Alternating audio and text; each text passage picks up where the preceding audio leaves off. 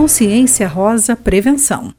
Evitar a obesidade através de dieta equilibrada e prática regular de exercícios físicos é uma recomendação básica para prevenir o câncer de mama, já que o excesso de peso aumenta o risco de desenvolver a doença.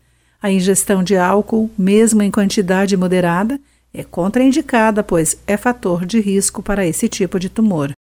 Autoexame das mamas. O Instituto Nacional do Câncer não estimula o autoexame das mamas como método isolado de detecção precoce do câncer de mama. A recomendação é que o exame das mamas pela própria mulher faça parte das ações de educação para a saúde que contemplem o conhecimento do próprio corpo.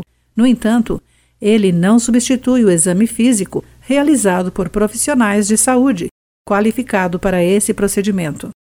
Sintomas: podem surgir alterações na pele que recobre a mama, como abaulamento ou retrações, inclusive no mamilo, ou aspecto semelhante à casca de laranja. Secreção no mamilo também é um sinal de alerta.